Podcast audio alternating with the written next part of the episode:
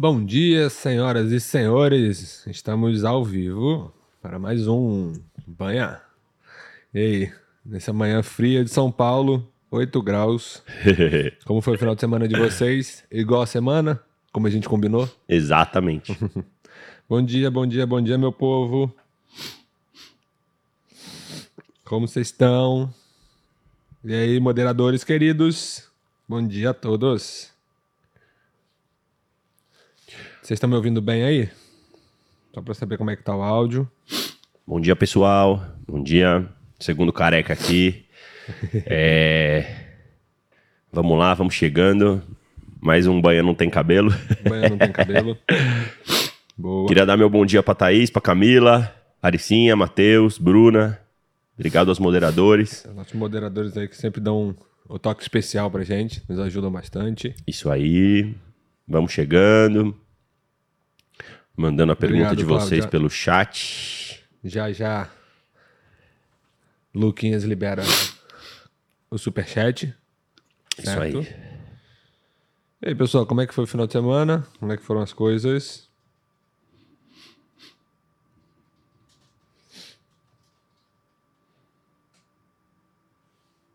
Bom dia, Portugal. Superchat liberado já. Vamos lá. Vamos começar. Barbacena. Meu pai foi da Epicara em Barbacena. Conta várias histórias daí. Muito bom, Marcelo. Ele, bom ele, dia. Ele fala que nem falava na escolinha do professor Raimundo lá. Quando eu era pequeno, Quando lá em Barbacena. Barbacena. Quase isso. Ele era meio pequeno, né? porque ele entrou lá com 15 anos, eu acho. Oh, já, já, já... Valdemira focada no final de semana. Perfeito. O, o, o, Rodrigo mandou uma pergunta importante: qual shampoo a gente usa? pra barba eu até uso, Rodrigo. Isso é verdade, viu? Pra barba tem que usar, senão isso aqui vira um fuá. Boa. É isso, vamos lá. Muito bom, Luiz.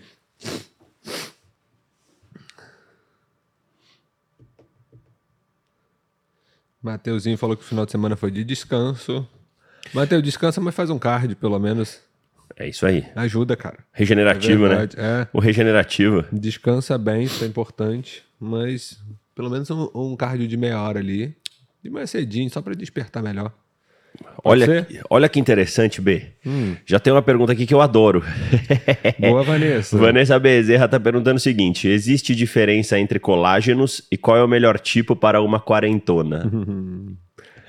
quer começar ou quer, quer que eu Existem comece? alguns tipos de colágeno. O Heraldo ele, ele gosta muito dessa pergunta, tá? Mas o, o que mais a gente usa hoje é o colágeno do tipo 2, tá, Vanessa? Vanessa? Isso. Colágeno do tipo 2. É um colágeno que age bem para a parte de lubrificação das articulações, tá?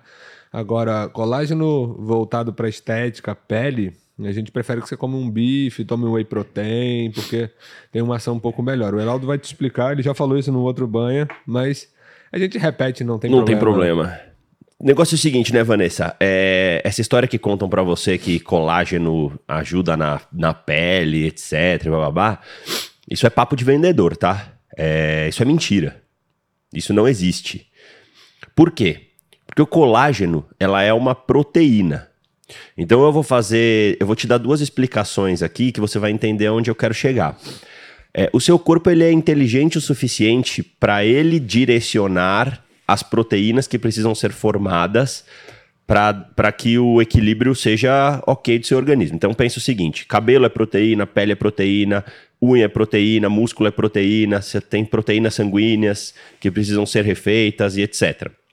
É, quando você come um, um bife, quando você come um ovo, quando você toma um whey protein, ou quando você toma um colágeno, é, o seu corpo vai digerir primeiro essa proteína. Você vai comer essa proteína, você vai tomar o whey protein, você vai tomar o colágeno, essa proteína vai chegar no seu, no seu estômago, vai começar o pro processo de digestão dessa proteína. Essa proteína ela vai ser entregue para o seu intestino, que é o local de absorção, no produto mais simples possível para ser absorvido. O produto mais simples possível para ser absorvido de uma proteína é um aminoácido, certo? Cada proteína, para ela ser formada, ela tem uma sequência de aminoácidos que precisam ser feitas. Então, eu vou te dar um exemplo simples. Imagina que o músculo, a sequência de, de aminoácidos é 1, 2, 3, 4, 5. E o colágeno é 5, 4, 3, 2, 1. Quem vai determinar qual proteína vai ser formada É o seu organismo através da necessidade que você precisa. Então, assim, mesmo que você tomou o colágeno que era 5, 4, 3, 2, 1, ela vai ser quebrado e 1 vai estar sozinho, o 2 vai estar sozinho, o 3 vai estar sozinho, o 4 vai estar sozinho e o 5 vai estar sozinho. Quem vai determinar a sequência que vai ser ligado novamente e absorvido como forma de proteína é o seu organismo. Então não é porque você toma um colágeno que ele vai virar colágeno. Não é porque eu tomo um whey protein que necessariamente vai virar músculo. Tudo vai depender, primeiro, do equilíbrio proteico da sua dieta, como ele está, e segundo, da necessidade do seu organismo. Essa é a primeira coisa. Segunda coisa, colágeno é uma das proteínas mais pobres que existe, tá? A proteína, como eu te disse, ela é composta de aminoácidos. Você tem nove aminoácidos essenciais, que são os aminoácidos que você obtém através da alimentação, e você tem 11 aminoácidos não essenciais, que o seu corpo consegue produzir. Para você ter uma ideia, é um bife, um frango, um ovo, um whey protein, Contém os nove aminoácidos essenciais. Proteína completa. Te entrega tudo que deveria te entregar. Colágeno. Aproximadamente dois aminoácidos essenciais. É, é a proteína mais pobre que tem. Colágeno é uma porcaria, tá? De proteína. Pra você ter uma ideia, proteínas vegetais têm mais é, aminoácidos essenciais do que o próprio colágeno. Então, você quer ter uma pele boa, você quer ter um cabelo bom, você quer ter uma unha boa, você quer ter uma pele firme, proteína na dieta. Basicamente proteína. Se a sua dieta estiver equilibrada de proteína, se você tomar um whey protein, vai fazer uma diferença melhor do que o colágeno. Se você tiver uma dieta equilibrada em proteína, calculada em proteína, comendo bife, frango, ovo e etc., você vai ter uma pele melhor do que se estiver tomando colágeno. Eu costumo brincar falando: você tem colágeno na sua casa? Tem uma vizinha que você não gosta, um amigo que você não gosta, dá de presente para ele. Uhum. É a melhor coisa que você faz. Beleza? Boa, carequinha. Ó, a Babi, a Babi é uma aluna assídua nossa aqui, né? Babi, tá, é verdade. Tá já, direto, já acompanhou nossas lives e trouxe mais perguntas relacionadas às lives anteriores. Muito bom, fez o dever de casa, Babi. É isso aí. Tá? É, a Babi falou que achou interessante essa parte da flexibilidade e quer saber qual é o espaçamento entre eles, né? Se a gente tem alguma uma, uma distância de tempo entre o treino de flexibilidade e o treino da musculação e qual que seria o melhor horário, né, para realizar essa, qual a melhor distância entre um treino e outro, de força e treino de flexibilidade. Babizinha, se você conseguir dar um intervalo ali de pelo menos 4 horas, Isso. é o suficiente, tá? Lembra, a gente falou na outra live também, no nosso banho, em relação a, aos melhores horários para treino de aeróbico, musculação e flexibilidade. Né? Perfeito. Né? A gente vê hoje na literatura que o treino aeróbico, o importante ou o melhor horário para se realizar é pela manhã. Tá? Assim que você acorda, jejum ou não, é indiferente. Tá? E a flexibilidade de manhã também é bem legal. Lembra, eu dei até o exemplo dos nossos animais, nossos bichinhos de estimação. É. Né? Os nossos cachorrinhos, eles assim que acordam, eles alongam. Todo bicho da natureza é verdade, alonga, né? É verdade. A gente, no máximo, dá uma espreguiçada e olha lá. Quando não levanta atrasado, sai correndo de casa com tudo pendurado, tá? Mas a, a flexibilidade é boa de manhã porque a musculatura está mais relaxada, está mais solta, então você consegue ter um trabalho de flexibilidade um pouco melhor, certo? Cardio também seria bom de manhã. E a musculação, ali um período. Vamos supor que a gente acorde, todo mundo que acorda cedo, a galera do banho aqui, ó, tem uma galera já online. Mas vamos supor que a gente acorde todos, todos nós entre 6 e 7 da manhã. Então, cardio de manhã, musculação seria no horário entre 11 e 3, 4 da tarde. Seriam os melhores horários. Boa. hora que não dá, né, Heraldo? 3, 4 da tarde é o pior horário pra gente treinar. Exatamente, Mas... exatamente. É a hora que é, tá pegando fogo nos atendimentos. então, a gente treina mais pro final do dia, Exatamente. certo? Exatamente. Radré, é, é, careca, Radré Martucci. Bom dia, pessoal. Depois dos 30, a produção de hormônios natural diminui? Algum multivitamínico que pode ajudar nessa produção natural? Boa, André. Olha, isso é verdade. Após os 30, a gente tem uma queda de 100 nanogramas por decilitro de testosterona a cada 10 anos de vida, mais ou menos tá? Então isso é bem comum, essa queda é esperada, inclusive. Agora, multivitamínico para ajudar na produção natural de testosterona não tem, tá? Isso aí, quando eles falam, por exemplo, dá alguns exemplos de alguns fitos que a gente ouviu falar algum tempo atrás sobre aumento da produção endógena de testosterona, que é maca, tríbulos, médio, long é. jack, tá? A verdade é que esses suplementos eles não fazem o aumento da produção de testosterona endógena, tá? O que, que acontece? Você tem uma interpretação né, no seu cérebro de que níveis de testosterona estão um pouco mais altos. Quando você tem essa interpretação de nível de testosterona um pouco mais alto, você tem uma sensação de prazer e bem-estar maior. Então, seu dia rende melhor e, consequentemente, seu sono. Tá? Com isso, você pode até aumentar a produção de testosterona quando você tem esse, essa qualidade melhor de rotina, de sono, de treino, de dieta. Isso sim pode ter um estímulo de aumento de produção, mas os fitoterápicos em si não têm essa ação. Tá? Boa. É, Marco Zero. Bom dia, tenho 21 anos e treino há 6. Atualmente, quando eu vou fazer cardio, sinto uma forte coceira nas pernas. Gostaria de saber se já viram algo assim e qual profissional eu devo buscar para tratar isso. Acho que primeiro saber se o Marco tá tomando alguma coisa antes desse treino, né? Porque se estiver Uhum. fazendo uso de alguma substância que contenha beta-alanina, alguma coisa assim, Exatamente. É. vai ter formigamento normalmente, né? Beta-alanina vai fazer dilatação de, de vaso sanguíneo e vai ter um- essa sensação de coceira. E acredito que se não estiver fazendo uso de nada, talvez procurar um, va- um, Um alergologista, normalmente, para ver se isso não é alergia a suor, alguma coisa assim. Sim. Né? Ou um vascular, para Um ver se você vascular, não tem uma deficiência circulação. de retorno venoso. Exatamente. Tá? Então, Marco, é, é, é ver se você está usando betalanina, porque ela dá uma pinicada. Tem uns pacientes que brigam com a gente. Nossa, parece um monte de formiga andando em mim. Exatamente. E, ou um alergologista, né, para ver essa parte se você tem alergia a alguma coisa, porque coça, né? E ou, né, um vascular para ver como é que tá essa parte de retorno venoso seu, tá? Boa. Boa. Ô, careca, é, é para nós essa pergunta aqui, ó. Eu acabei de ler ela. Exatamente. O Vinícius Pinatti quer saber o seguinte: já que estamos falando de careca, uso de finasterida é válido? Vini, é válido como uma terapêutica, isso é verdade. A finasterida ela vai bloquear a conversão de testosterona em DHT, que é dihidrotestosterona, tá? Essa daí é uma das principais agentes causadoras da queda de cabelo. Tá? Existem outras mais de mil causas. Depois a gente pode até chamar o Gui aqui para Legal. para ele falar sobre isso. Boa ideia, né? Sobre queda de cabelo, tá? Mas existem mais de mil causas de queda de cabelo no, do nosso, no nosso corpo, né? E a finasterida ela ajuda bem, se a causa da queda de cabelo sua for pelo aumento do DHT. Tá? Então a finasterida é um, tem outros outros medicamentos que também agem no mesmo mecanismo de ação, tá? Mas Vini, é uma estratégia terapêutica, mas te aconselho a procurar um tricologista, um dermato ali para que você tenha essa, essa orientação melhor, melhorzinha. Boa. Boa. Paula Arruda. Tem uma diástase, uma diástase de 3 centímetros. Tenho duas hérnias. Tem restrição para fazer abdominal? Essa diástase pode fechar sem cirurgia? Quais os abdominais mais eficientes? E ela diz que está fazendo treino de vácuo, low pressure. Boa. Paula, eu brinco com. Até a paciente ontem, ela perguntou assim: o que, que eu faço para essa diastase? Eu escrevi no WhatsApp dela assim: prancha, prancha, Isso, prancha. prancha, prancha, prancha. né? Perfeito. Eu até brinco. Normalmente quem me, me questiona muito isso são as minhas pacientes pós-parto. Né? Olha, elas mostram, olha como é que ficou isso aqui, que não sei o quê. Falei, então, tá fazendo nada? Faz prancha. Né? Neném dormiu? Faz prancha. Pá, tá até- dormindo? Dorme na prancha. Até para o pessoal entender o que, que é o que, que é essa di- diástase que o pessoal fala, é a separação da parede do abdômen, né? Ela, com o crescimento da, na gestação da, da, da barriga da mulher, a parede do abdômen, a musculatura, ela separa.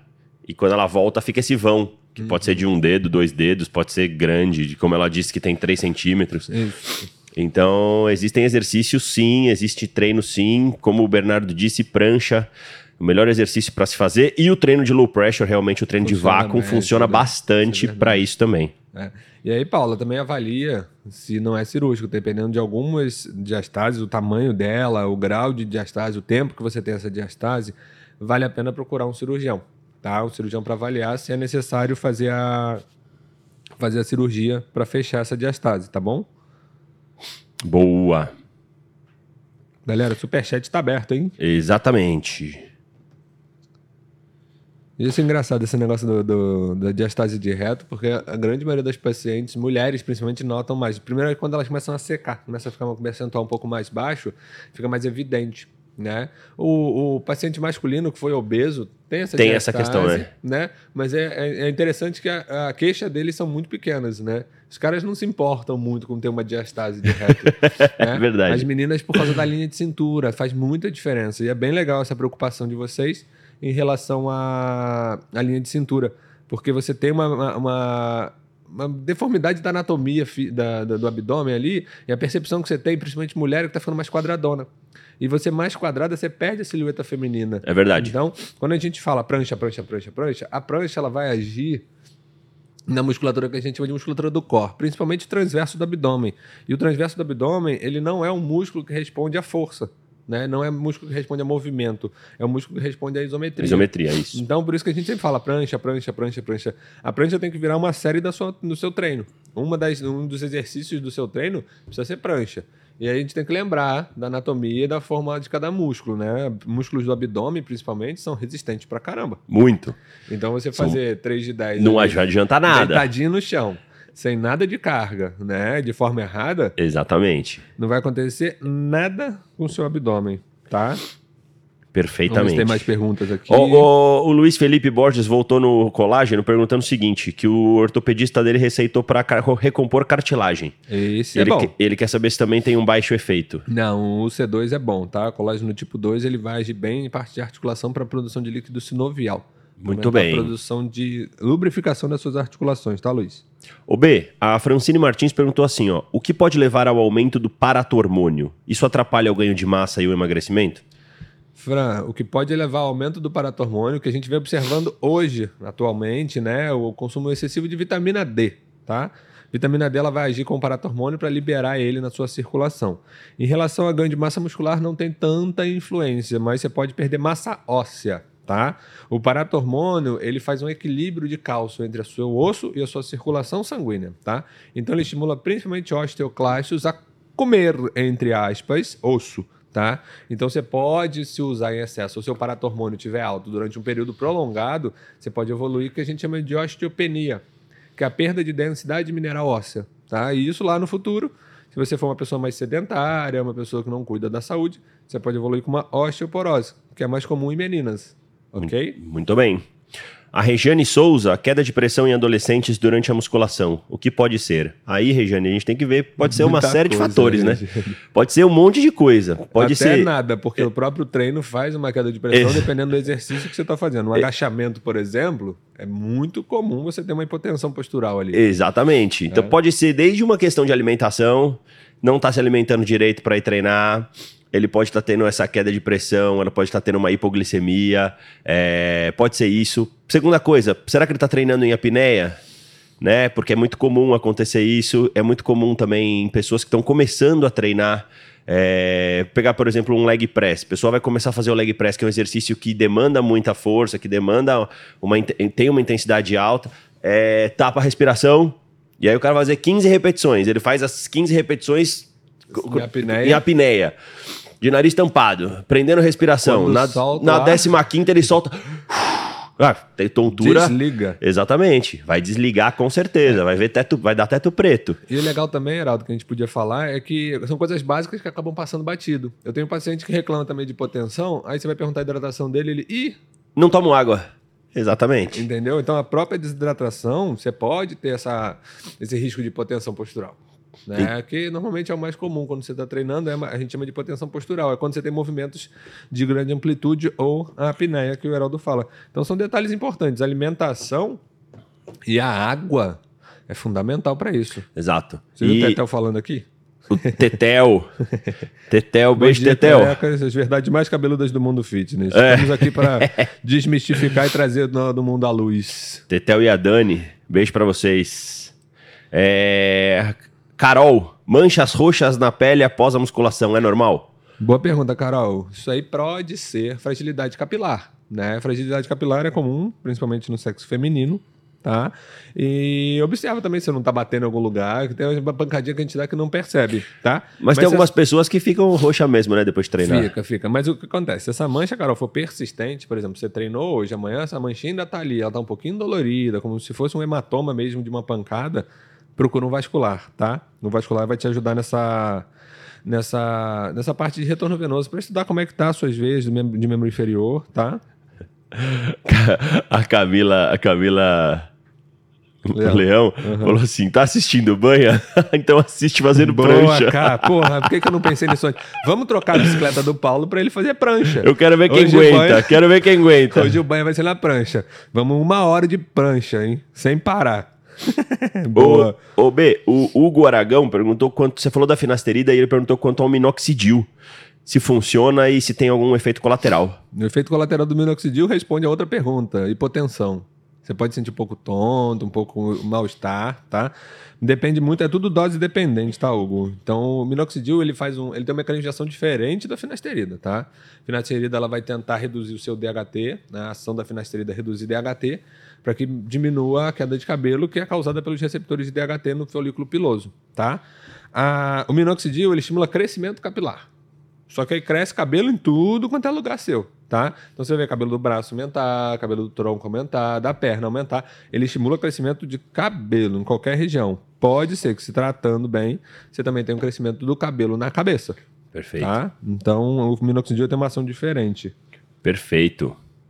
Olha só, o Ayrton parou de fumar. Boa, Ayrton. Parabéns, Ayrton. Parabéns. Parabéns, Ele quer parabéns. saber em quanto tempo depois ele vai estar apto a praticar exercício sem o cansaço. Hum, progressivo. É isso que eu ia né? falar. Depende, né? É, A, a- a resposta, A resposta do, do banho padrão. toda depende. Exato, depende. Né? É... Mas ó, o que, que a gente tem hoje na literatura? Que a partir do segundo mês você já tem uma melhora, tá? E se você continuar fisicamente ativo durante pelo menos seis meses a um ano, né? A sua resposta pulmonar ela é como se fosse de um cara que De nunca um cara fumou. que nunca fumou. isso Tá? mesmo. Você tem uma regeneração ali praticamente completa. Na verdade, não é regeneração, mas você tem uma limpeza do pulmão, da, da- de todas as, as impurezas que o, que o cigarro te traz em ali seis meses, um ano. Tá?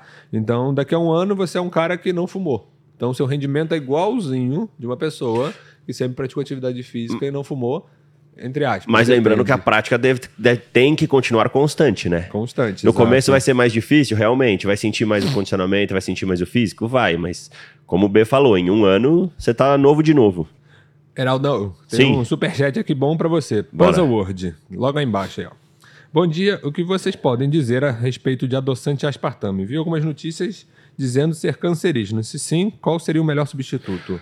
Eu costumo falar para meus pacientes, cara, sobre adoçante. Eu gosto de usar bastante o sucralose e a estévia, que eu acho que eles são menos agressivos para questão de desbiose intestinal, né? Então, aspartame tem muito caso de desbiose intestinal, aí você vai, você começa a tomar esse, esse, esse adoçante, você sente o seu intestino começar a funcionar de uma forma errada, é, e etc. Então, eu gosto muito de falar sobre é, sucralose e etc., que são adoçantes mais, mais, mais tranquilos, né? Agora, lembrando o seguinte, né? Falar sobre adoçante é uma coisa interessante. É, ok, não tem caloria, não tem caloria, mas alguns estudos sugerem que o, o uso do adoçante ele estimula regiões do cérebro propensas a comer mais doce e a comer mais, tá? Então tem até um, então, então tem até um, um- uma questão que se fala assim, um teste que você pode fazer em casa assim, pedir uma pizza, vê quantos pedaços de pizza você consegue comer sem tomar a Coca Zero. Sem tomar o refrigerante. Zero. É, E depois ver quantos pedaços de pizza você consegue comer tomando o refrigerante zero. Você vai ver que existe uma diferença. Tá? É, Quando você estimula, mesmo com a questão do adoçante sendo zero caloria, você estimula essa região do cérebro propensa a comer mais doce. Então você fica com um paladar, querendo um paladar mais, mais doce na boca, tá? É, Agora, quanto à questão de ser cancerígeno ou não, pensa no seguinte, né? Quanto tempo você vai ter que usar de adoçante? Quanto tempo você vai ter que usar, como se falaram já da fenilalanina, que também é um- um- uma substância cancerígena e etc. Mas quanto de adoçante, quantos anos de adoçante realmente talvez você terá que utilizar para desenvolver um câncer por conta de uma, de uma substância dessa, entendeu? Então eu acho mais a questão de você controlar a sua dieta, controlar a sua alimentação, do que pensar nessa questão de pode acontecer, pode acontecer, mas quanto tempo vai demorar? É, o importante foi o que o Heraldo falou. O maior cuidado em relação ao adoçante é para você que tem esse gatilho pro doce. Né? O adoçante ele não vai subir sua glicose, não vai mexer com a sua insulina. Sim. Tá? Mas se você for uma pessoa que não tem uma tolerabilidade boa ali, não tem uma, Exato. uma cabeça legal em relação ao consumo de doce, você colocar uma Coca Zero ou um adoçantezinho no café. Gatilho pra você ter uma vontadezinha de tá doce no- daqui a é, pouco. Na sequência do café, Na- você está querendo pegar um chocolatinho. Exatamente. porque O paladar foi embora e você quer doce novamente. Exatamente. A Rúbia tá falando que ela se machuca constantemente no jiu-jitsu. Indica algum suplemento para auxiliar. Rúbia, a primeira coisa que você tem que ver é a revisão da sua dieta. Quando você machuca regularmente assim, provavelmente você está em um déficit calórico. Isso vai fazer com que você não tenha uma recuperação adequada, a sua musculatura acaba lesionando tendão, musculatura, isso acaba lesionando com mais facilidade, tá? Isso é importante. Olha a Patrícia, Patrícia Nunes. Boa. Bom dia de Portugal. Bom, Bom dia, dia Portugal. Portugal. Tenho 41 anos e tive cancro da mama hormonal em 2016. Fiz esterectomia radical, uhum. menopausa há dois meses. Devo ou posso tomar creatina? Cuidados para manter a massa magra. Patrícia, a creatina é o melhor suplemento que existe no mundo. Você tem que tomar, se você tem filhos, os seus filhos têm que tomar, se você tem mãe e pai vivos, os seus pais têm que tomar, tá? Creatina é o melhor suplemento que existe no mundo. Creatina, a gente já tem estudos com idosos melhorando é, é, cognição cerebral, melhorando o fornecimento de energia para o funcionamento do cérebro, é, protegendo massa magra, te dando melhor recuperação entre séries na, no treino de musculação. E não vejo relação nenhuma com as questões que você teve. É, dos problemas de saúde que você teve, muito menos com a menopausa, tá? Então acho que você deve sim tomar creatina, porque creatina, você tem creatina no organismo e você perde de 1 a 3 gramas de creatina diariamente. Então você tem que suplementar isso, você tem que repor essa creatina que uhum. você perde. Então você pode fazer, por exemplo, o uso é, constante, crônico, ou você pode fazer aquele protocolo de carregamento inicial e depois passar para um uso contínuo. É, lembrando que de 5 a 10 gramas de creatina, mais ou menos, por dia, você já está num uso Top. adequado. Isso. Certo? Olha como é que é, é, interessante quando a gente fala alimentação, né? As respostas metabólicas do nosso corpo. O Luiz acabou. O Luiz acabou de fazer um relato de casa aqui pra gente exatamente com isso. Tô lendo que o amigo dele é. caiu duro. É, não jantou ontem, foi treinar perna hoje de manhã né? Então ficou branco, transparente, a pressão foi para 8, 8 por 5, né? É, é, legal. Luiz, você falou uma coisa, cara, que dá até para tirar um, um, um, gancho aí dessa, desse relato que você contou pra gente do seguinte, né? É, vai treinar em jejum? Beleza, não tem problema nenhum em treinar em jejum, certo? Mas a, a, o seu pré-treino, quando você treina em jejum, o seu pré-treino é a refeição do dia anterior, a última refeição do dia anterior. Então, assim, glicogênio, que é o combustível do seu músculo, ele demora quatro horas para ser formado. Então não tem como você não jantar bem, né? Não, não se alimentar bem e no dia seguinte querer fazer um bom treino de musculação em jejum. É, não tem como. Assim como, assim como a questão do, do carboidrato à noite, que eu até pensei nesse gancho. Gente, se você treina à noite ou se você treina na manhã do dia seguinte, carboidrato à noite é extremamente importante. É indispensável. É indispensável. Senão vai fazer igual amigo do Luiz. Exatamente. Vai cair duro. Vai cair duro. Então aí tem gente que fala, ah, carboidrato à noite engorda, carboidrato. De... Não, pessoal, vamos esquecer isso. Vamos, vamos acabar com essa com essa falácia aí, com essa mentira, carboidrato à noite não engorda, tá?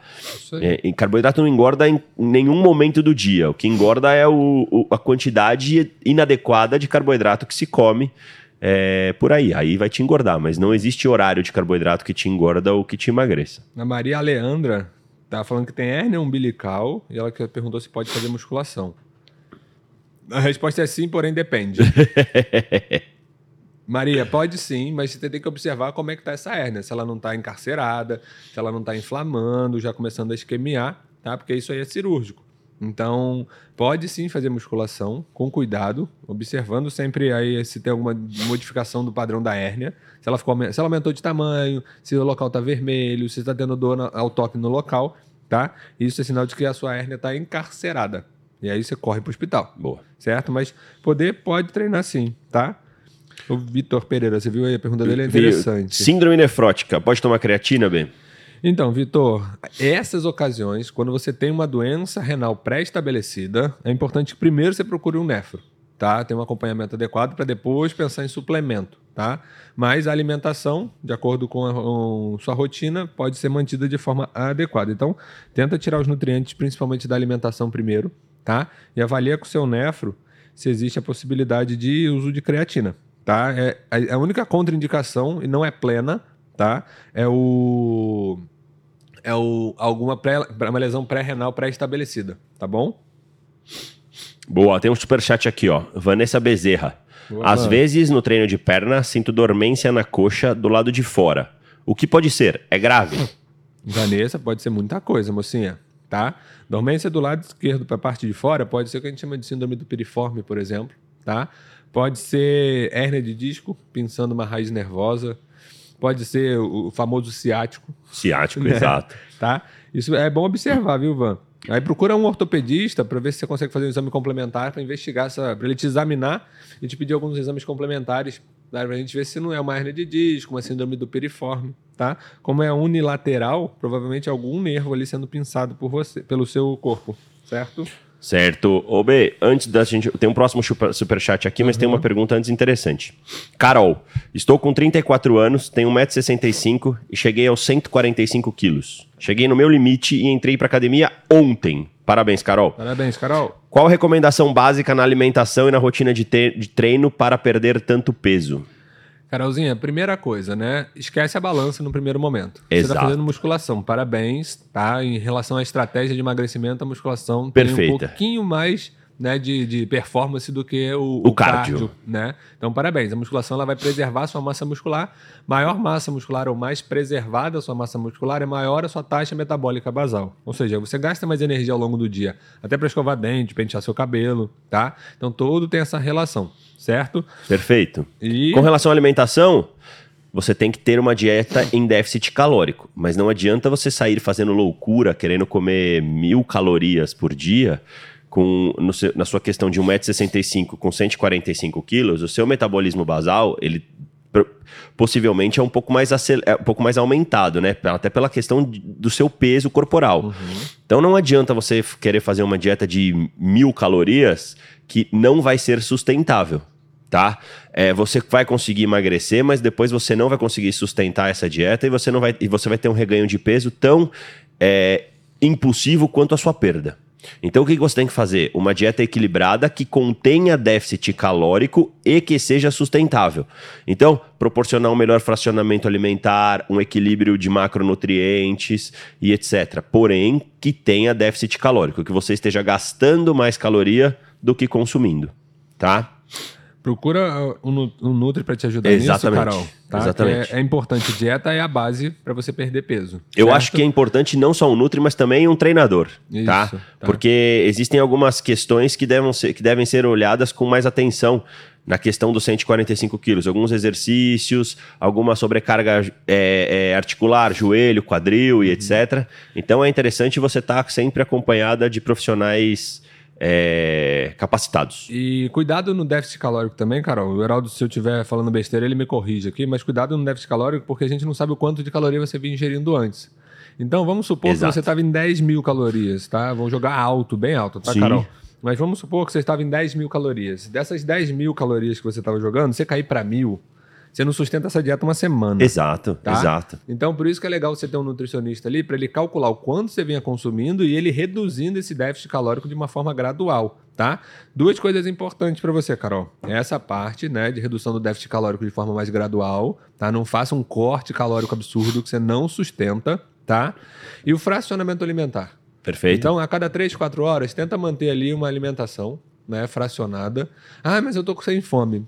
Toma um iogurte. Isso, toma um whey. Exato. Toma um whey, tá? toma um iogurte, exatamente isso. Porque isso vai ser importante para te manter alimentada. Porque Exato. quando a gente faz uma dieta em déficit calórico, a fome ela vem aumentando isso, gradual. Exatamente. e é? lembrando que para cada quilo que ela perde, o apetite aumenta, aumenta em torno de 100 calorias. Então, e aí você pensa no, num cenário onde você está em déficit calórico, restrição calórica e sem um fracionamento alimentar. Você vai perder o filtro. Quem nunca, é, é quem nunca, literalmente, tá? Todo mundo aí que está assistindo banha quem nunca deixou de comer o dia inteiro por conta de trabalho, rotina, sobrecarga, esqueceu, o que seja. Enfim, tava viajando. E aí chegou em casa, à noite, cansadíssimo. Quando você abre a geladeira, o que, que você faz? Rapaz, você come de tudo. Você come a geladeira. Você, come a geladeira. Se tiver um imazinho com hambúrguer na porta, você, você come ele também, ele também. Por quê? Aí vamos entender o funcionamento da nossa parte da fome. Vamos falar de fisiologia um pouquinho aqui, gente. Forçar um pouco a mente de vocês, tá? Bom, quem que controla a nossa fome? Tem dois centros no nosso cérebro que funcionam para controle de fome e saciedade, tá? O principal é o córtex frontal, ou pré-frontal, na realidade. O córtex pré-frontal, ele é, ele, ele é responsável pelas nossas razões, é o que faz a gente ser racional e comportado no nosso dia a dia, né? Então, ele vai fazer o quê? Ele vai pegar a dieta que o Heraldo prescreveu para você, né? Você vai ler, ah, eu preciso comer 100 gramas de frango, 100 gramas de arroz. Você vai pegar 100 gramas de frango, 100 gramas de arroz, vai botar no teu prato e vai comer, certo? Isso quem está trabalhando é o seu córtex pré-frontal, tá? Ele está fazendo com que você tenha esse pensamento racional, tá? Só que com o passar do tempo em privação de alimento, o córtex pré-frontal ele vai perdendo um pouco da ação dele pelo mesolímbico, que é um sistema que fica bem no meio do nosso cérebro, que ele é responsável pelos prazeres e emoções. Tá? O mesolímbico ele vai te buscar alimentos de alta densidade calórica e alta hiperpalatáveis. Que te dar prazer. Com alto, com alto sabor, né? O que, que você vai fazer? Você meio que perde o filtro. Então você vai buscar na geladeira, se você tiver lá o seu frango com arroz e um bolo, e nem você precisa gostar tanto de bolo assim, você vai buscar o bolo. Nesse momento, você não está pensando de forma racional. Você está querendo devolver a maior quantidade de caloria possível no menor intervalo de tempo possível. Exatamente. Então você come em excesso e o que tiver mais calorias possível. Certo? Depois que você fez isso, o que, que acontece? Que é o mais comum. O arrependimento. O arrependimento. Porque aí o que, que aconteceu? O seu córtex frontal voltou a funcionar e o seu mesolímbico já, Já- resolveu o problema dele. Exato. Então você já deu o prazer e o bem-estar que o seu mesolímbico queria, o seu córtex frontal volta a funcionar, e aí você senta na cadeira, no chão, e fala, lugar. por que, que eu fiz isso? Por que, que eu fiz isso? Exatamente. Entendeu? É, é o seu mesolímbico trabalhando. Então é meio que de forma mais irracional que você trabalha essa parte da, da busca por alimentos hipercalóricos e hiperpalatáveis. O que, que é o importante? O fracionamento alimentar freia isso. Exato. Porque vai- você, bem alimentado, né? Vamos lá, o Heraldo acabou de almoçar, eu chego pra ele e ligo pra ele e falo assim: pô, Heraldo, bora na churrascaria? Qual é a sua resposta? Não, não quer. Acabei de almoçar, pô, Acabei tô de comer, satisfeito. tô satisfeito. Então, muito paciente senta na minha frente e fala assim: me dá um remédio pra cortar o meu apetite? Eu falo assim: come. Do fracionamento alimentar, come. é exatamente é, isso. É importante esse fracionamento, entendeu? É, eu costumo falar para meus pacientes quando eles perguntam da importância do fracionamento alimentar, eu dou o, o exemplo que eu dei já no, no que, eu- que a gente No comentou no- no- nos outros podcasts, Aham. de falar para os pacientes o seguinte: você já fez mercado com fome? É, verdade. Cara, fazer Heraldo. mercado com fome é assim. Parece se que você tá comprando tudo para uma criança de 5 anos de idade. Exato, né? Daquelas exato. mimadas que taca pedra na É, parede é. se você não trouxer as coisas dele. né? Exatamente. É tipo assim: seu mercado sem fome daria 500 reais a compra. O mercado com fome dá 1.500. 1.500 e não tem nada que você precisa. né? nada, nada que você carro. precisa. Exato. Então é mais ou menos isso, tá? É. Mais ou menos isso.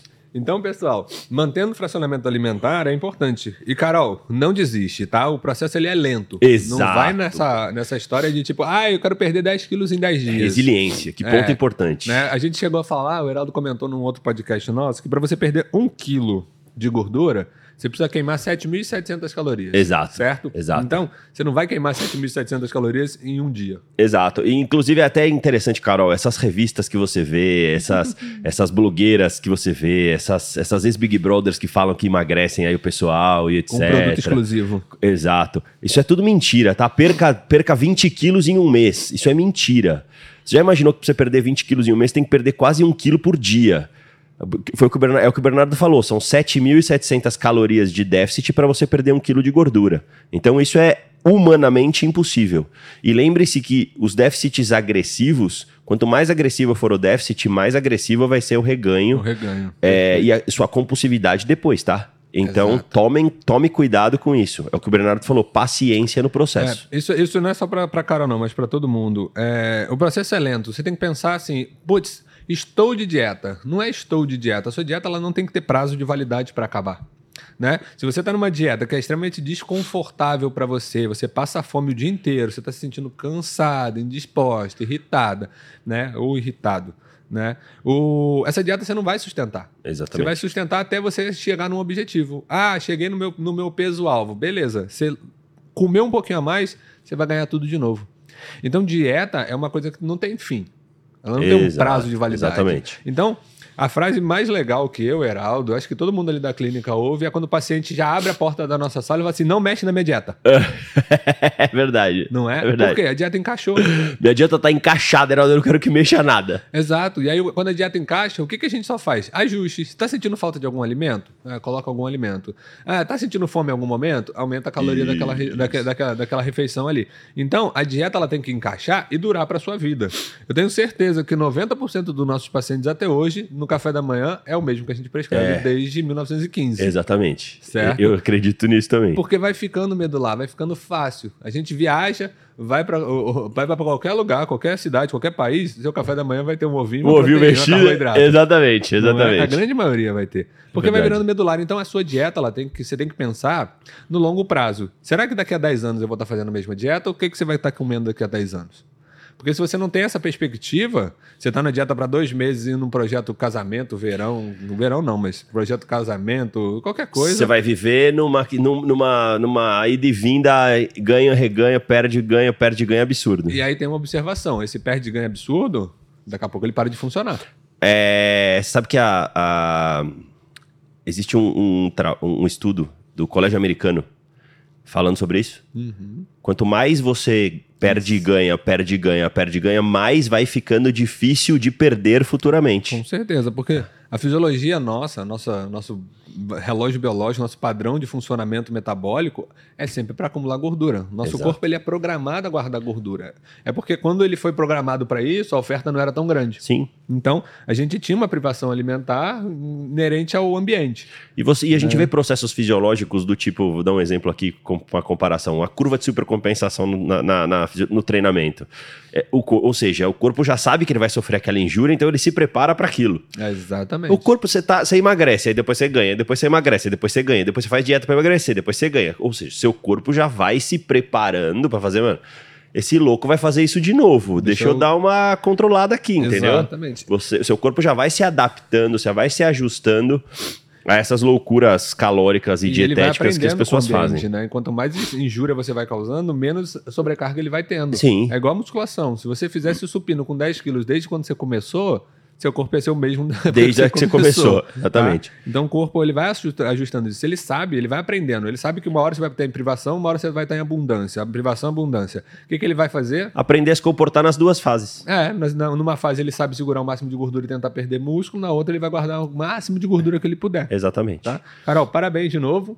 Fica firme, viu? Exatamente, Carol. Vamos, vamos que vamos. Ô, B, Hugo. Hugo, lá da Nova Zelândia, Hugão. Boa, Hugão. Voltei ao squat e ao 5K de corrida. As coxas estão fadigadas. Dica para aliviar a dor. Algumas, né? Tem algumas jamais, jamais remédio. Jamais. Exatamente, tá? não. Isso aí você interrompe a sua síntese proteica. Exatamente. Mas, ó, Hugo, algumas coisas que você pode fazer. Fazer um deload, ou seja, diminui o volume de treino em algumas ocasiões. Perfeito. Principalmente, vai, faz três volumão, né? Porque você correndo 5K, até que tá baixo para você. Mas volumão e, e treino de squad, o que, que acontece? Você tem uma sobrecarga mesmo da, da parte metabólica da coxa. Da coxa, né? sim. O estímulo é muito alto. Exato. Então, um cardio de baixa intensidade, tá? Ou diminuir um pouco do volume da corrida e do treino, tá? Mas se você conseguir fazer um cardio de baixa intensidade ali de 40 minutos para regenerativo bom, tá? Bem legal. E tem a crio, né? É, eu ia falar isso, seu cardio de baixa intensidade Regenerativo. ajuda a regenerar, tá?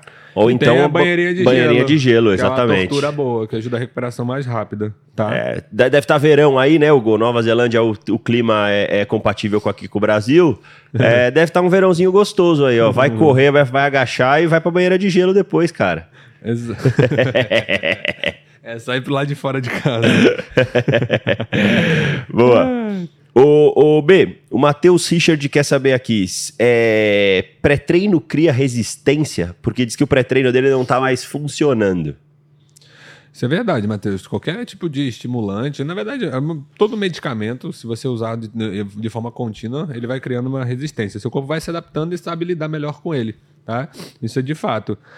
Mas, Matheus, se você está com essa resistência pré-treino, é que você está usando pré-treino há muito tempo, cara. Tá? E eu não te aconselho a ficar usando pré-treino, não, que eu costumo falar que pré-treino é como se fosse uma muleta da preguiça. Exatamente. Ah, eu tô com preguiça, só consigo treinar com pré-treino. Ah, eu tô com preguiça, só consigo treinar com pré-treino. Cara, você tem que entender como é que funciona você, né? O pré-treino, principalmente quando ele tem muito estimulante, cafeína, xantinas, efedrinas e afins, né? Ele pode desenvolver o que a gente chama de síndrome crash. O que é síndrome crash? Vou te dar um exemplo mais clássico e simples disso. Você está no seu treino clássico de peito e tríceps, tá? Você chega totalmente eufórico na academia, né? Você quer engolir todos os aparelhos, você fica puto com quem está treinando no seu, no seu aparelho. A pessoa já está lá tem três horas, mas você acabou de chegar e o aparelho é seu. Então você fica bravo com um cara desse. Você faz os quatro exercícios de peito, até que legal, bem, né? Fazendo um atrás do outro, intervalo bem, bem programado. Só que aí você vai treinar o seu tríceps e você cansou. Você não consegue pegar peso nenhum no tríceps, vai daquele treino fofo de Exatamente. Tríceps. Isso a gente chama de síndrome crash. Então, o uso de pré-treino de forma contínua, cara, não vai te melhorar a performance, ele vai te deixar dependente do pré-treino, tá? Então toma cuidado com o excesso de pré-treino. Tenta entender como é que funciona seu organismo de uma forma fisiológica e sozinha, para você ter uma melhora da percepção do seu físico, né? Da sua resposta metabólica, tá? Boa. É... O Sidivaldo emagreceu 50 quilos com reeducação alimentar, mas não fez exercícios e ficou com muita flacidez, principalmente nos flancos e no tórax. O que pode fazer para melhorar? Sindivaldo, parabéns, cara. Muito bom. Isso aí, você bate o martelo falando que para emagrecer é dieta. Perfeito, tá? Mas aí agora é Treino. treino. Exatamente. Academia, Sindivaldo. Você vai ter que ocupar esse espaço que foi deixado pela gordura que você emagreceu com densidade músculo. muscular, exatamente. Exatamente. Então, tem solução? Tem solução, mas é treino de musculação, treino intensi- com, com intensidade, com Exato. volume e com principalmente com frequência, com uma boa adesão, tá? Ô B, Gabriel Félix, o treino Heavy Duty pode trazer resultados? Com certeza. Cara, Heavy Duty, Mike Manser, né? É, Pra quem, pra quem não, sabe do que a gente tá falando, Mike Manser foi talvez o cara que mais fez é, frente ao Arnold Schwarzenegger no período que eles competiam, no período que eles treinavam. Schwarzenegger tinha uma metodologia de treino que era, é- era o, o, o HVT, né? Que era alto É, volume volume de de treino. High Volume Training, e o Mike Manser tinha o Heavy Duty, que era um treino com pouquíssimo volume, mas com uma intensidade absurda. É, Gabriel, pode dar resultado? Pode, cara. É, todo treino, eu acredito que se tiver montado da forma correta para o seu objetivo, alinhado com as suas condições, ele vai te trazer resultado. É, a questão é, como eu te disse, alta intensidade, uma, uma intensidade acima do normal, um baixo volume. Lembre-se, o Mike Manser fazia o que? Treinava dois dias, descansava quatro, treinava um, descansava três. Por conta da intensidade que esse volume tinha, que esse, que esse treino tinha, desculpa. É, E lembrando uma coisa, né? Quando você optar pelo Heavy Duty, você vai ter que ir por Heavy Duty, teoricamente, por um período longo de tempo. Não tem como você ficar migrando entre heavy duty e treino volumoso, heavy duty e treino volumoso. Por quê? Quando você migrar, de, quando você ficar migrando de um para o outro, você vai perder qualidade física. Seu físico vai, vai piorar, tá? Boa. Então o ideal é que você tem resultado, tem resultado, mas que você mantenha uma linha de treino constante e tome cuidado com lesão, né? Porque alta intensidade, alta- a intensidade é O carga. tempo inteiro, é. Exatamente. O tempo inteiro Alta carga o tempo inteiro. Lembre-se que no Heavy Duty você vai me- mesclar técnicas. Então o cara vai estar uma intensidade altíssima, ele começa uma técnica, por exemplo, de cluster 7, ele termina o cluster 7, ele já emenda um, Um rest pause, set. já emenda um drop set, já emenda uma, uma isometria e aí termina aquele exercício. Uhum. Então tome cuidado, até para saber se você tem capacidade física suficiente para treinar dessa forma, tá? Careca, Maurício Miller tá perguntando o que, que vocês acham dessa onda de que tudo virou alimento inflamatório, sem evidência. Glúten, leite, açúcar, etc. Pergunta boa do Maurício. Muito boa, Mauricião. E de verdade, eu acho que isso virou um mimimi é, alimentar. Terror nutricional. Ah, exatamente. Que a gente fala sobre isso. Terror né? nutricional, é exatamente isso. B. Você falou a, a, a palavra certa. Maurício, glúten. Quem deve evitar glúten? Celíaco. Quem tem problema com glúten?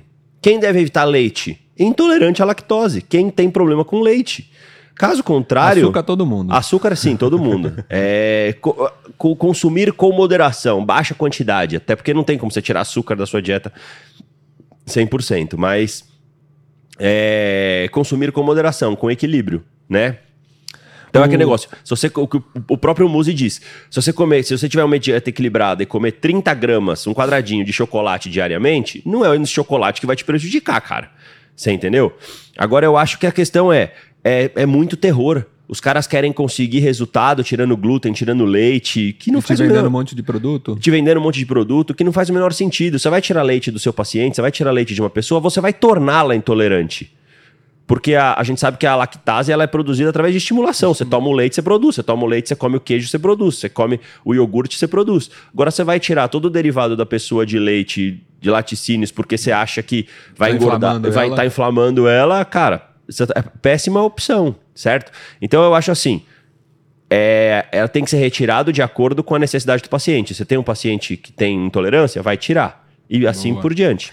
Tá? Isso é uma boa. E assim, a gente sabe que nem todas. As nossas enzimas digestivas elas não são 100% eficazes, de todo mundo. Tá? Então, você vai ter intolerância a algum tipo de alimento e o tempo de exposição que pode desencadear uma intolerância que você tenha sintomas, que você fique sintomático, tá, Maurício?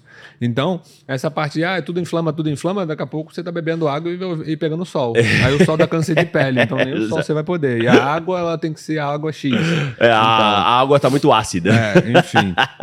Então, não, Maurício, pode continuar comendo, tá? E eu, eu costumo levar muito pelos nossos ancestrais, né? Ah, sei lá, não precisa nem tão longe. Assim, há 100 anos atrás, ninguém estava se preocupado em saber que o glúten estava te fazendo mal. Eu, né? acho, eu acho diferente quando o paciente chega para você e fala: Olha, eu tô fazendo a sua dieta, eu não tô tirando nada, mas eu tô tendo uma distensão abdominal muito grande, eu tô tendo a questão de gás. É, e aí você vai exato. avaliar Sintomas. a FODMAPs. E aí você vai avaliar FODMAPs. Fruto, óleo, sacarídeos e polióis, que são alimentos mais fermentáveis e etc., que podem desencadear um- uma distensão abdominal grande e etc. Aí você vai avaliar, você não vai é, é, é, tirar o leite porque ele tem, tem lactose. Você não vai tirar a- o pão porque ele tem glúten. Você vai avaliar a questão do que está fazendo aquela pessoa ter aqueles sintomas. Mas tirar por tirar, porque, ah, eu ouvi dizer que leite é inflamatório, eu ouvi dizer que. Não, isso jamais. E que isso vai te emagrecer, é mentira. Mentira, tá? exatamente. O trend Mentira. viral falou que rinite alérgica tem relação com ganho de peso? Pode ter uma associação pela liberação de fatores inflamatórios do seu tecido adiposo, tá, trend? Isso é normal. Normal não, mas pode acontecer, tá? Se libera mais interleucina, fator de necrose tumoral, e isso aí pode potencializar quando você tem um grau de, de rinite alérgica já pré-estabelecido. Pode potencializar sim, tá? Boa. Galera, tá bombando, hein? Cara, Hoje vocês exa- estão que estão. Vocês fizeram dever de casa no final de semana, né? Exatamente. Ó, tem, tem uma pergunta da Larissa Hum. aqui muito boa, B. O quanto, o quanto pouco tempo de sono pode prejudicar o indivíduo? Muita coisa lá. Muita, muita, muita coisa, tá? Diminuição da função cognitiva, né? Diminuição da produção de hormônios, aumento do pico de cortisol, tá? Perda de massa muscular, né? Queda de libido, tudo isso. A gente tem hoje descrito, cada um tem um, um time de sono adequado, tá? Mas é o ideal é que você fique no mínimo de 7 a 9 horas de sono, tá? E de fato, isso pode trazer prejuízo em inúmeras coisas, até ganho de peso. Você aumenta a resistência periférica à insulina. Uma noite de sono mal dormida, a gente sabe que a insulina ela pode subir de 5 a 7 dias. Diminuição de leptina, Diminuição de leptina, então você perde o filtro da fome também. da né? fome, da saciedade, A exatamente. saciedade, Mais oportunidade para comer. Exatamente. Vai diminuir a sua capacidade de treino no dia seguinte, porque você Vai. treinou, você dormiu mal, atenção. déficit de atenção, exatamente. Não, não fala que você dorme mal e depois vem falar pra mim que tem TDAH, não. Exato, quero tomar bem manso. É, e outra, né, B? É. Você já dormiu mal, o que, que acontece com o seu apetite no dia seguinte, cara? O que, que acontece com a sua vontade de comer no dia seguinte? você fica com o seu mesolímbico bombando, parece uma luzinha de Natal piscando. Então você tá sempre beliscando, buscando alimentos de alta densidade calórica, tá? Isso tem muita, muita, muita, muita relação com a privação de sono. Muito bem. O Jeff Vale, bom dia. Sou transplantado renal, receptor. 15 Uhum. anos de transplante. Treino hipertrofia há dois anos e vou cinco vezes para academia por semana. Posso usar creatina? Depende. Eu não sei qual que foi a sua lesão renal para você ser transplantado. Se você tiver uma, é, uma, uma nefropatia por IgA, por exemplo, é uma doença autoimune. Então não adianta. Você também pode ter uma lesão desse rim transplantado. Tá? É, e é conversar com o seu nefro também. Tá? Não tá para não dá para bater esse martelo, não. Conversa com ele, vê a possibilidade, coloca na balança os riscos e benefícios para a utilização da creatina. De novo, mas mantenha a comida e o alimento bem bem distribuído. Quantidade de proteínas e carboidratos já vai ter uma evolução para você. Tá? Se você está bem alimentado, o suplemento ele não é mandatório, obrigatório, tá? Se você está comendo bem direitinho. Ô, B, a Patrícia fez uma pergunta aqui interessante também, ó. A perda de muito peso, no caso 30 quilos em um ano, e treino intenso, cinco vezes por semana com personal, pode causar, pode interferir alguma coisa na menopausa ou causar uma menopausa precoce? Se esse peso foi perdido de forma controlada, gradual, não, tá? A não ser que esses 30 quilos que você perdeu, você chegou a, a 30, 40 quilos. Aí pode sim influenciar na. Pode sim influenciar na, na, na sua menopausa, tá? Boa, o Kelvin, bom dia. Montar dieta controlando calorias e macronutrientes funciona para começar o processo de emagrecimento? Kelvin, é, é justamente isso.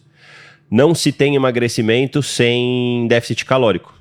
Para você ter déficit calórico, a sua dieta tem que estar equilibrada em calorias, você tem que ter uma dieta com controle calórico e deve- tem, tem que estar equilibrada em macronutrientes, tem que ter é, é lógica na montagem dos macronutrientes, justamente para preservar sua massa magra, para você ter energia para treinar, para você ter uma quantidade de gordura sendo entregue ao seu organismo suficiente para não comprometer nenhum tipo de, de questões fisiológicas. Então, é isso. Você não tem como emagrecer sem controlar calorias e macronutrientes da sua dieta.